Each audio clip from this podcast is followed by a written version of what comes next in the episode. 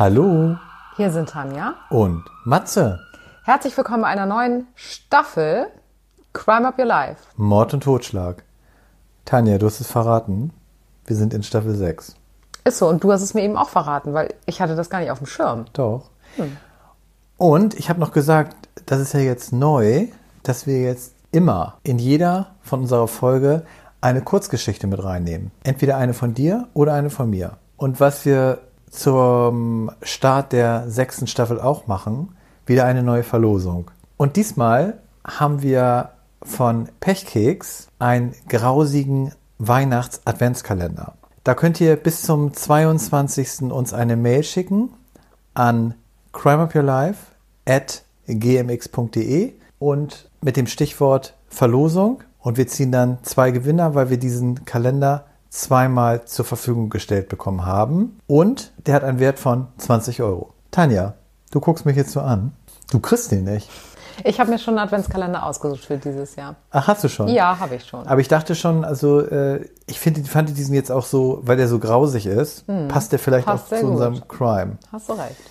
Äh, ja, dann starten wir mal mit, am besten, weil ich ja heute mit meiner Geschichte anfange, dann Ja. fängst du vielleicht mit deiner Kurzgeschichte als erstes an. Okay. Hast du eine? Ich habe eine und ich habe es auch sehr ernst genommen, denn sie ist wirklich sehr kurz. Und zwar hat sich das Ganze 1935 abgespielt. Da wurde ein Tigerhai gefangen.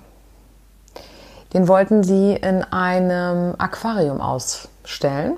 Ja. Und haben sie dann auch gemacht. Also sie haben den gefangen und dann hatten sie Publikum da an dem einen Tag und dann war da dieser Tigerhai und schwamm da so hin und her und dann wurde der total krank. Also man hat richtig gemerkt, der verhält sich komisch. Nach kurzer Zeit. Nach ganz kurzer Zeit. Ja. Und dann hat er angefangen, während dieser Show quasi vor den Leuten sich zu übergeben. Oh. Und was glaubst du, was da rauskam? Überreste von einem Menschen. Genau. Und zwar hat er einen Arm abbrochen. Oh Gott. Und das haben die ganzen Menschen da gesehen. Alle da, Menschen oh. haben das gesehen, wie so ein kranker Tigerhai da rum ist und dann diesen Arm erbricht. Ja. Und dann haben sie diesen Arm sich genauer angeguckt und auf diesem Arm war eine sehr, sehr auffällige Tätowierung. Und zwar zwei Boxer. Und das haben sie dann natürlich veröffentlicht, das Ganze.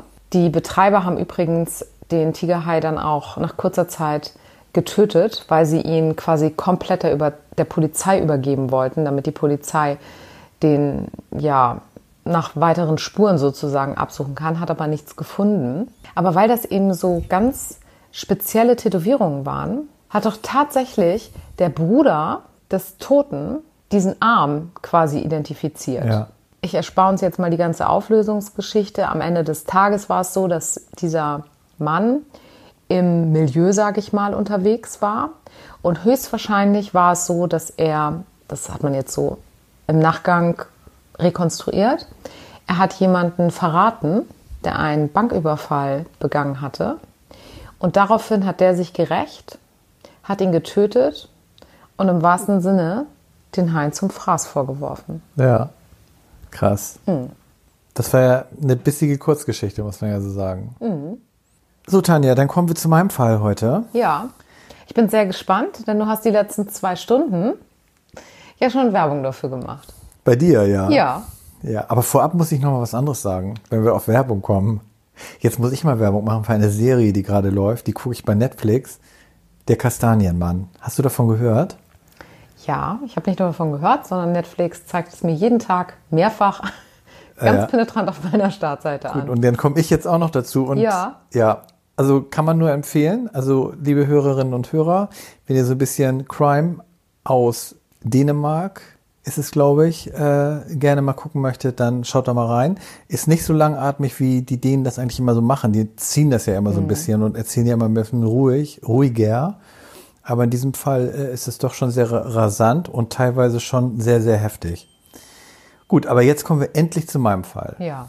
Und zwar, wir nähern uns ja Weihnachten und auch mit unserem Adventskalender, da habe ich gedacht, da passt diese Geschichte vielleicht auch ganz gut rein. Denn mein Fall geschah kurz vor Weihnachten und zwar am 21. Dezember 2015 in der Schweiz. In der Schweiz waren wir, glaube ich, noch gar nicht. Noch gar nicht, nein. Und das ist auch einer der heftigsten Fälle, die in der Schweiz passiert sind. Das Ganze fing an mit einem Wohnungsbrand. Und zwar, soweit ist es ja nichts Ungewöhnliches, doch während der Löscharbeiten wurden die Leichen von vier Menschen in dieser Wohnung gefunden. Und schnell wurde klar, dass die Opfer schon vor dem Brandausbruch getötet worden sind. Das hat man ja oft, ne? Dass so äh, Mörder durch solche Geschichten rauskommen. Ja, Hatten wir das nicht auch bei dem goldenen Handschuh?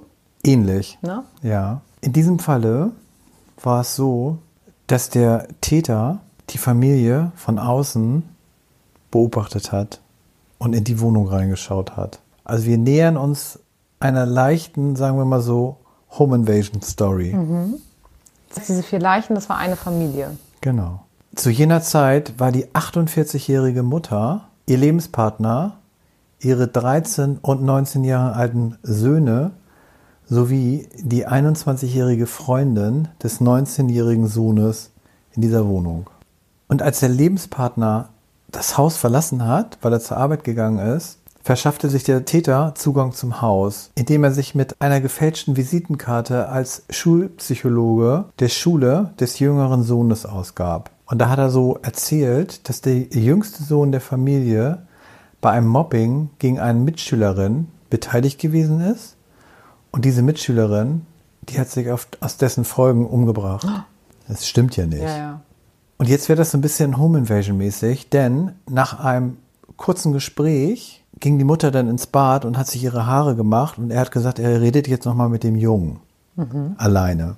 So, dann kam die Mutter aus dem Bad zurück und dann hatte der 13-jährige Sohn ein Messer am Hals Oh Gott. von diesem Täter. Ja. Und somit zwang er die Mutter, den älteren Bruder und dessen Freundin mit den mitgebrachten Kabelbindern zu fesseln. Horror. Ist das nicht heftig? Ja. Und dann hat er die Mutter gezwungen, Bargeld zu besorgen. Also sie musste losfahren. Sie ist dann zur Kantonalbank gefahren und hat dort 9.850 Schweizer Franken abgehoben. Das sind umgerechnet 9.200 Euro. Und Schweizer Franken sind übrigens noch der einzige Franke, der in der Eurozone ausgegeben wird. Darüber hinaus ist sie dort zu einem weiteren Bankautomaten und hat nochmal 1000 Euro abgehoben und ist dann zurück ins Haus. Dann ging der Horror richtig los. Dann musste die Mutter sich hinsetzen und zusehen, wie der Täter sich an den jüngeren Sohn, also dem 13-Jährigen, vergangen hat. Oh, schrecklich. Er hat Sexspielzeug mitgebracht und hat den missbraucht und das Ganze mit acht Handyvideos dokumentiert.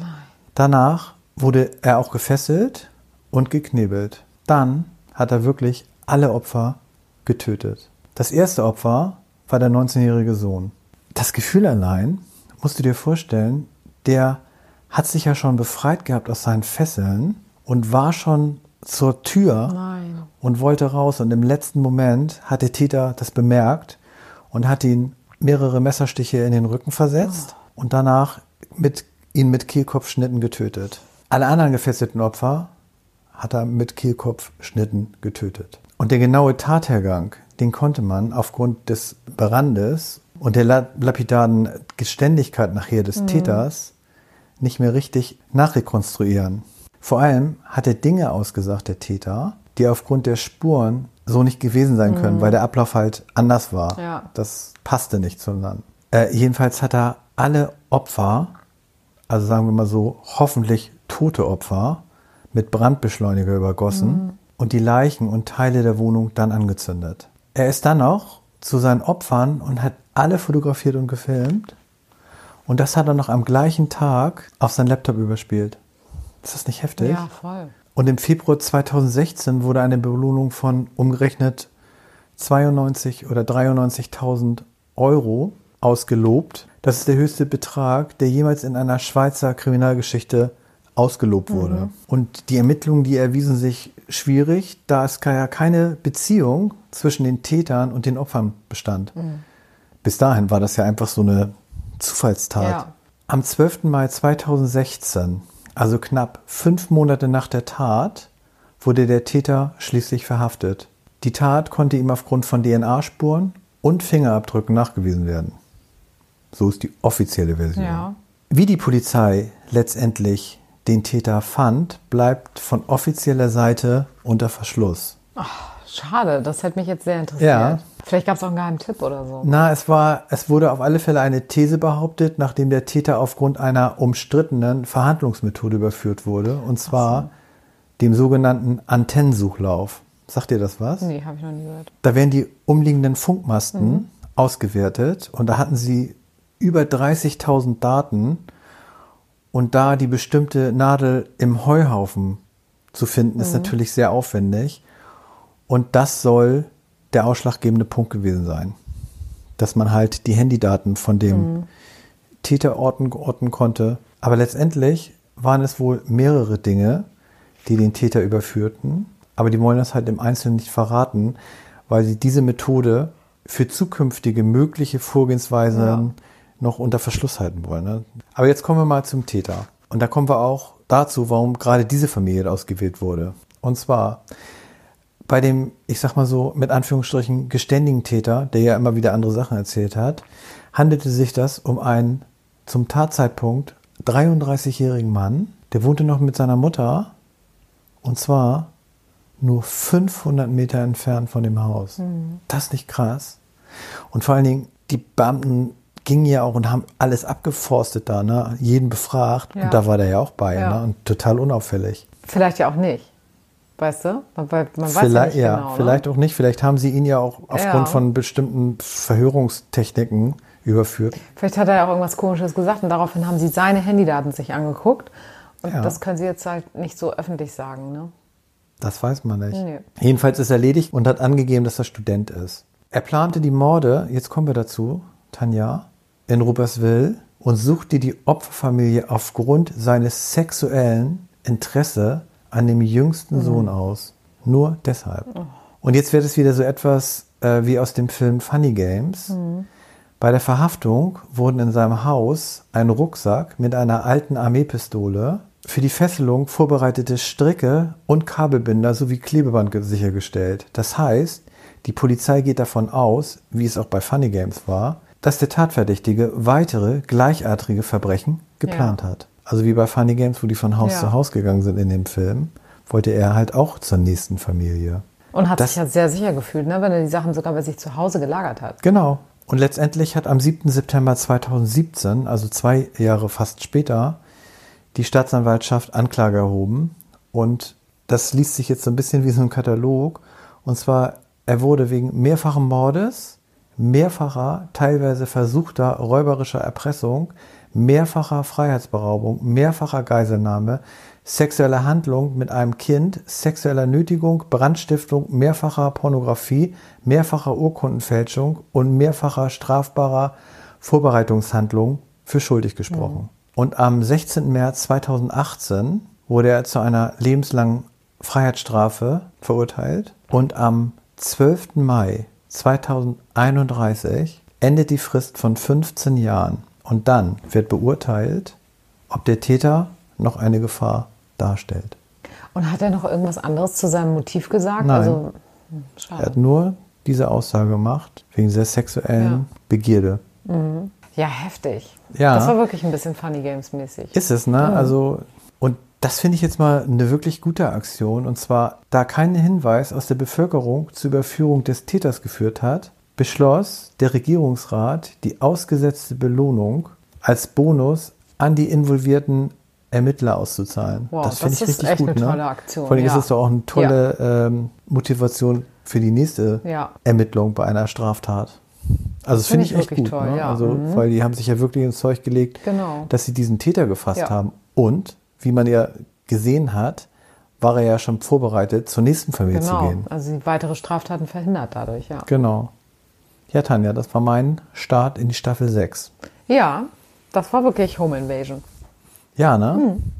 Gut, dann kommen wir zu dir. Ja, es ist äh, im Grunde auch Home Invasion. Oh, das finde ich aber gut. Ja, aber es ist, äh, ich sag mal, der Fokus liegt nicht ganz da drauf. Was heißt, das finde ich gut? Also ich finde es jetzt als Geschichte gut, aber im wirklichen Leben ist es natürlich schon schlimm, ne, was da Familien passieren kann. Ich finde sogar, also zu Hause, ne, also wenn du dir das vorstellst, das ist, glaube ich, nochmal so Es ist ganz schlimm. ganz, ganz schrecklich. Bei mir ist ja mal vor zehn Jahren in eine Wohnung eingebrochen worden, wo ich gewohnt habe. Da bin ich tagsüber unterwegs gewesen. Ja. Bin ich nach Hause gekommen und da war meine riesengroße Balkonscheibe eingeschlagen. Die ganze Wohnung war durchwühlt. Horror. Ich konnte danach nicht mehr wohnen. Ne? Ja. Ich habe dann bei Freunden geschlafen, weil ich mochte nicht mehr in dieser Wohnung Kann wohnen und bin dann auch ganz verstehen. kurzfristig ausgezogen. Also und das war ja jetzt mal, sage ich mal, nur Ja. ein Einbruch, wo ich noch nicht mal da war. Ja. Dann kann man sich ja vorstellen, wie es ist, wenn du in einer Wohnung bist und der Täter auch in dieser Wohnung Ja. ist. Das ist ja Und wirklich dich so dann die noch absolute überfällt. Privatsphäre, ja. Gut, Das wollen wir mal keinen wünschen. Nee, das stimmt. So, Tanja. Ja, bei mir geht es um den Fall von Clarence Elkins, der 1963 geboren wurde, zwei Kinder ähm, hatte und am 7.6.1998 hat sich die Tat in Ohio zugetragen. Nicht in seinem Haus, sondern bei seiner Schwiegermutter, der Judy Johnson. Die lag so auf der Couch in ihrem Wohnzimmer, weil sie die Brooke zu Besuch hatte. Das war die Nichte vom Clarence, sechs Jahre alt. Die war also zu Besuch und die hatte sich ins Bett ihrer Oma gelegt, weil sie da immer besonders gern geschlafen hat. Und die Judy ist dann eben stattdessen auf die Couch gegangen und hat dann da geschlafen. Die Brooke wurde irgendwann wach, weil sie einen Lärm gehört hat, so in Richtung Küche, Wohnzimmer. Und zwar war augenscheinlich der Clarence eingedrungen, hatte die Judy mehrfach geschlagen, also richtig verprügelt. Alles am Kopf war gebrochen, also der Schädel an sich war eingeschlagen, das Kinn war zertrümmert, die Nase war komplett gebrochen, sie war vergewaltigt worden und erstickt. Und die Brooke sah das also, sah, dass ihre, dass ihre Oma äh, tot da so halb in der Küche liegt und sieht augenscheinlich den Clarence, läuft sofort wieder zurück ins Zimmer ihrer Oma und legt sich ins Bett und tut so, als würde sie schlafen. Schlau. Das finde ich ja auch immer, ne? Also Ja. so ein sechsjähriges Kind, wie, wie clever und geistesgegenwärtig in so einer Situation, ne? Und voller Angst natürlich. Und auch. voller Angst. Und dann passiert's ja. Er kommt rein und schlägt so doll auf sie ein, dass sie bewusstlos wird. Auf das kleine Kind. Auf das kleine Kind. Und jetzt pass auf, sie wurde, wurde vergewaltigt. Es wurde mehrfach auf sie eingestochen. Und man hat gesehen, dass sie so eine Wunde hatte am Hals, wo er vermutlich dachte, dass er sie eben Tötet. getötet hat. Weißt Ja. du? Mit diesem Kehlkopfschnitt. Auch. Tatsächlich erlangte sie auf einmal ein paar Stunden nach der Tat, und das hat ja keiner gemerkt, ne? Ein paar Stunden nach der Tat erlangte sie ihr Bewusstsein zurück, hatte aber keine Erinnerung daran, was ihr widerfahren war. Sie konnte sich quasi bis zu dem Zeitpunkt erinnern, wo sie sich ins Bett gelegt hat und so getan hat, als würde sie schlafen. Dann wurde sie ja bewusstlos geschlagen und ist danach wieder wach geworden. Und diese Erinnerung ist einfach weg. Und da kann man eigentlich ja auch nur sagen, vielleicht zum Glück. Ja. Auf jeden Fall hat sie dann eine Nachbarin angerufen. Das konnte sie schon. Ja, und ich verstehe auch gar nicht, aber warum eine Nachbarin. Auf jeden Fall hat sie der Nachbarin auf den AB gesprochen und hat gesagt, meine Oma ist tot, meine Mutter muss sofort kommen, bitte, jemand muss hierher kommen, Ja. schnellstmöglich. Dann ist sie rausgelaufen zu ihrer anderen Nachbarin, zu der Tonja Brasil und hat da ganz wild an die Tür geklopft. Und jetzt musst du dir ja vorstellen, steht da so ein sechsjähriges, blutüberströmtes, völlig Panisches. verwirrtes, Kind, panisches, kleines Mädchen vor deiner Tür morgens, ja. Im Schlafanzug. Ne? Ja. Und was hat die Tonja gesagt? Ich mache gerade Frühstück für meine Kinder. Warte bitte hier kurz auf der Veranda. Und die hat dieses kleine Kind 45 Minuten auf der Veranda warten lassen. Gott, die stand da bestimmt die ganze Zeit. Die stand so. da, sie Oh. hat weder die Polizei gerufen, noch hat sie die Mutter angerufen. Sie hat gar nichts gemacht. Dieses kleine Kind stand 45 Minuten auf der Veranda. Dann kam ja die Polizei. Und jetzt habe ich ja schon gesagt, an ihrem Hals konnte man ja sehen, dass der Täter eigentlich vermutlich davon ausgegangen ist, Dass sie tot er ist. Mhm. sie getötet hat und dass sie ihn natürlich nicht identifizieren kann. Und jetzt kam aber die Brooke und konnte sagen, der Täter, der sah aus wie Clarence, wie Onkel Clarence. Und die Nachbarin bestätigte ebenfalls, dass die Brooke ihr erzählt hatte, dass Onkel Clarence eben in diesem Haus war und ihr das angetan hat. Und das musst du dir mal vorstellen, ne? du begehst eine Tat und denkst ja, Du bist safe. du hast alle Spuren beseitigt Ja. sozusagen und dann passiert das. Jetzt haben sie also den Clarence dann verhaftet. Und das Motiv war für alle total eindeutig, denn die Schwiegermutter, die Judy, hat sich sehr, sehr häufig eingemischt in Streitigkeiten zwischen den Eheleuten, in Geschichten mit den Kindern. Also sie hat sich sehr, sehr oft eingemischt und der Clarence war sehr häufig davon genervt. Und deshalb war klar, dass er natürlich dieses Motiv hatte. Was er auch hatte, war ein Alibi. Denn er war zu der Zeit, wo der Mord geschehen ist, vermutlich zwischen 2.40 Uhr und 5.30 Uhr, erstmal mit Freunden unterwegs und danach zu Hause. Seine Frau und Nachbarn haben das bezeugt. Aber natürlich liegt der Verdacht nahe, dass eine Frau bereit ist, für ihren Mann zu lügen. Somit wurde er am 10.06.1999, also ein knappes Jahr, wegen Mord, versuchten Mord, zweifacher Vergewaltigung zu zweimal lebenslänglich verurteilt. Aber dass er sich auch noch an dem kleinen Kind vergangen hat. Ja, Ne? ist das nicht Das hat er so bestimmt als nebenbei sogar noch mitgemacht. Ne?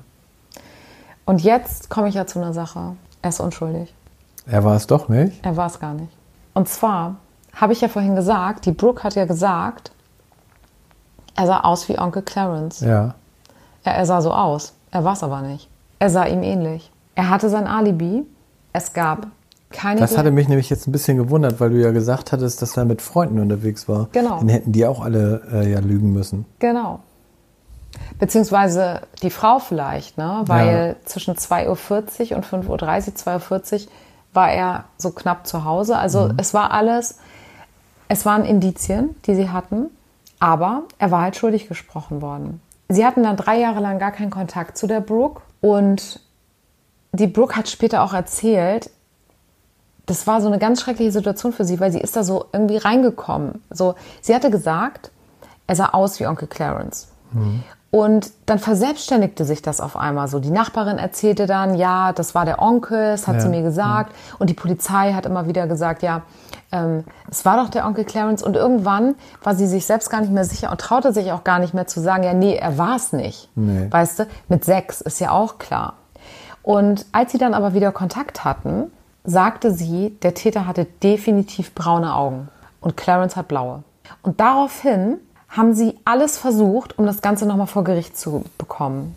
Und das Gericht hat gesagt, die Aussage von dem Kind ist ungültig, denn jetzt, wo sie wieder Kontakt zu der Nichte haben, haben sie sie beeinflusst und jetzt würde sie lügen. Und dann sind die damit nicht weitergekommen. Dann haben sie das Gericht darauf hingewiesen, dass überhaupt keine DNA-Spuren auf Clarence hingewiesen haben. Und das Gericht hat den Spieß umgedreht und hat gesagt, ja, genau. Und trotzdem wurde er ja schuldig gesprochen, weil der Fall für die Geschworenen so klar ist, die brauchten gar kein DNA. Somit sind die da gar nicht weitergekommen. Und jetzt haben aber Familie und Freunde eben ein bisschen weiter recherchiert. Und was stellte sich raus? Der Mann von der Nachbarin, von der Tonja, der ist ein verurteilter Sexualstraftäter gewesen. Oha. Und sie hatte das Kind ja 45 Minuten auf der Veranda stehen lassen, was ja auch schon komisch war. Ja. Zwei Tage vor dem Mord war er aus dem Gefängnis entlassen worden und war also wieder frei gewesen. Dann ist es doch eigentlich auch bekannt, weil Sexualtäter in Amerika werden ja auch. Eigentlich ja. Aber wie kommst du jetzt an die DNA von diesem Nachbarn? Ja. Und jetzt kommt der altbekannte Kommissar Zufall. Was war gewesen zu der Zeit? Der war inhaftiert. Weil er wieder irgendwas gemacht hatte, saß er im Gefängnis. Und in welchem? In dem, wo Clarence saß. Und der Clarence hat sich dann mal mit dem getroffen auf eine Zigarette. Und hat die Zigarette Und dann- hat die Zigarette danach halt mitgenommen und seinem Anwalt übergeben. Ja. Und anhand dieses Zigarettenstummels haben sie geguckt, ob diese DNA übereinstimmt mit der DNA vom Tatort. Ja. Und es war ein Match. Cool. Und das wurde auch zugelassen. Das wurde erstmal überhaupt nicht zugelassen. Ja. Das äh, Gericht hat gesagt, wir wollen den Fall nicht wieder neu aufrollen, obwohl dieser Nachbar schon wegen dreifacher Vergewaltigung seiner Töchter im Gefängnis gesessen hatte. Jetzt kommt der Kracher. Kurz nach dieser Tat wurde er verhaftet für einen Überfall. Und dann saß er während der Vernehmung und hat so gesagt, ach so, und jetzt nicht für den Mord an der Judy. Der Polizist in dem Fall hatte sofort eine Notiz gemacht und hat das den Polizisten weitergegeben, die an diesem Judy Johnson-Fall saßen. Und die hatten das aber einfach nicht beachtet. Ja, manchmal. Das Gericht wollte das Ganze ja erstmal nicht, äh, nicht bearbeiten und daraufhin haben die Anwälte eine Pressekonferenz einberufen, um den Druck mit der Öffentlichkeit zu erhöhen. Und daraufhin wurde das zugelassen. Daraufhin hat auch die Nachbarin gestanden, dass der Mann Stunden nach dieser Attacke mit Verletzung nach Hause kam und ihr verboten hatte, die Tür zu öffnen, als das kleine Mädchen vor der Tür stand. Und er hatte behauptet, er hatte eine Nacht mit einer sehr wilden Frau gehabt und deshalb sei er so an einigen Stellen blutig und ja. zerkratzt.